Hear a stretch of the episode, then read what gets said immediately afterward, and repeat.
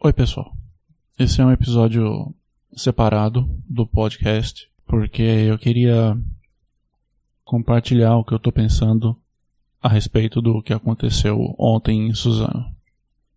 O que aconteceu ontem em Suzano trouxe à tona mais uma vez uma polêmica que existe há tanto tempo quando existem jogos eletrônicos.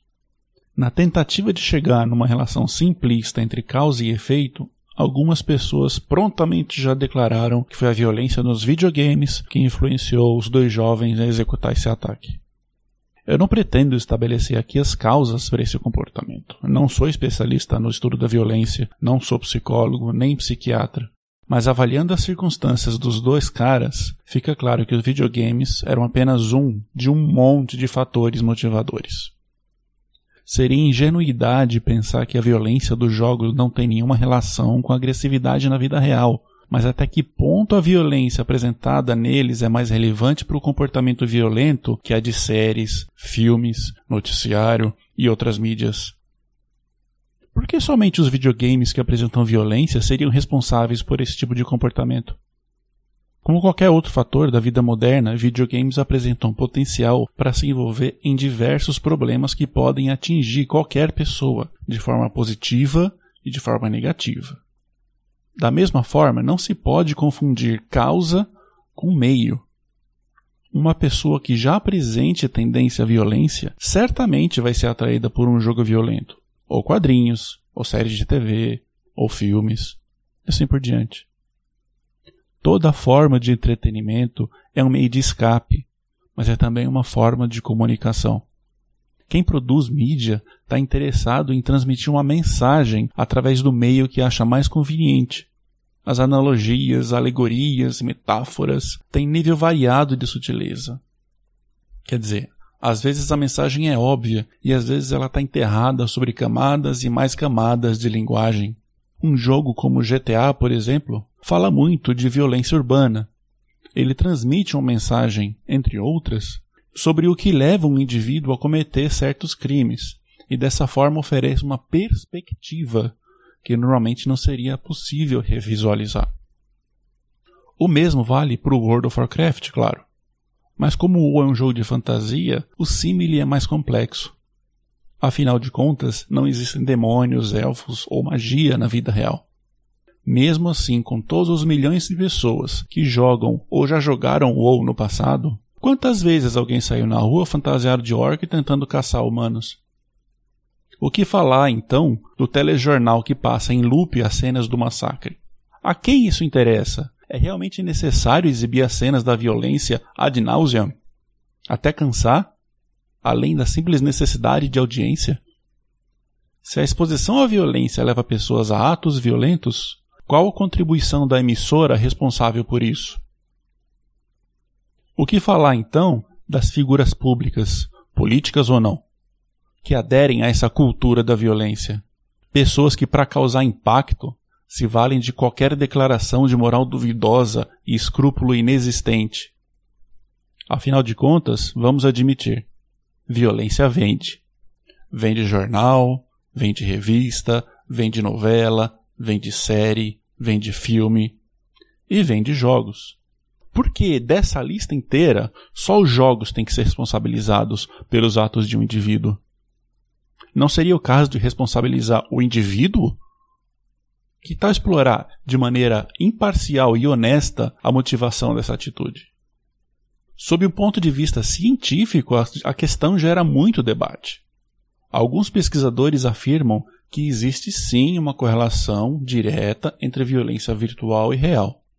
Outros contestam essa afirmação e questionam os métodos e as conclusões desses estudos, que muitas vezes são exagerados. Artigos científicos suportando ambas as hipóteses existem, mas num tema tão controverso e convoluído como esse, é difícil avaliar a existência de um viés nesse tipo de pesquisa. É isso que o estudo mais recente a respeito relata, que são dois pesquisadores que da Universidade de Oxford que realizaram esse estudo com adolescentes britânicos, buscando evitar todas essas armadilhas que foram identificadas em estudos desse tipo anteriormente. Eles utilizaram classificações oficiais tanto da União Europeia quanto dos Estados Unidos, para avaliar o nível de violência nos videogames, em vez das avaliações dos próprios adolescentes. Além disso, eles também entrevistaram os pais ou responsáveis desses jovens para saber qual a avaliação dele sobre o comportamento dos filhos.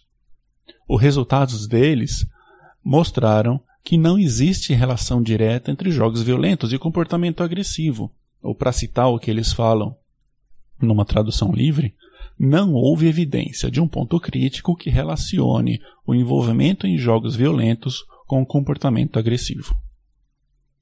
É bom deixar claro que isso não isenta ninguém. O fato de não haver ligação direta ou indireta entre jogos violentos e crimes reais não significa que não haja relação alguma. Mas como eu mencionei antes, uma pessoa que tem tendências violentas vai provavelmente ser naturalmente atraída por coisas violentas, inclusive jogos violentos, mas isso não significa que toda pessoa que é atraída por jogos violentos vai necessariamente desenvolver tendências violentas. Muitas pessoas usam os jogos como escape, como maneira de descarregar toda a agressividade que a gente acumula das frustrações do dia a dia. Além disso, esse estudo tratou de adolescentes britânicos. Fatores geográficos, culturais, sociais, econômicos certamente também têm papel nessa determinação. E é óbvio que um adolescente pobre de Suzano não vai responder da mesma forma que um adolescente de Londres, por exemplo. Mesmo assim, é no mínimo leviano botar a culpa nos games.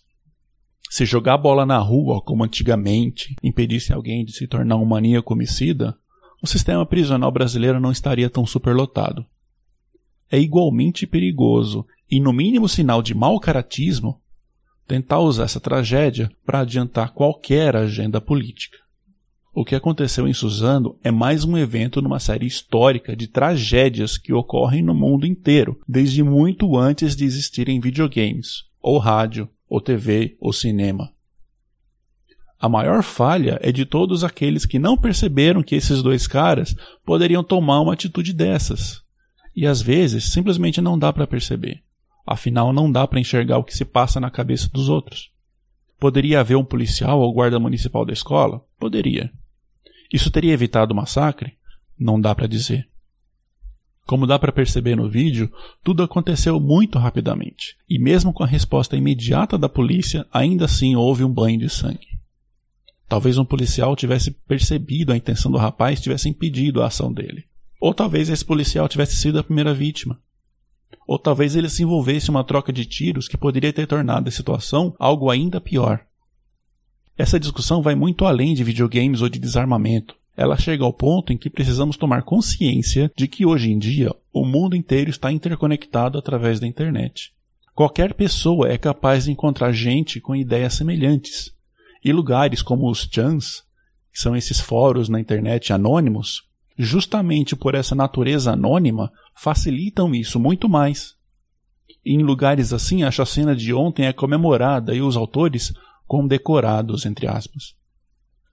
Evitar esse tipo de tragédia não é fácil, e adotar a postura simplista de dizer que A leva a B significa buscar a própria isenção de responsabilidade.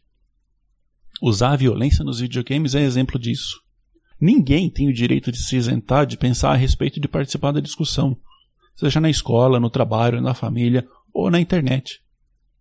Temas como saúde mental, desigualdade social, acesso a armas, segurança pública, políticas de educação e combate ao bullying e cyberbullying, só para citar alguns, têm que estar no centro de qualquer discussão a respeito disso é necessário enxergar que o número de fatores que leva alguém a cometer uma atrocidade dessas é muito grande, e não é somente uma coisa que vai levar alguém a isso.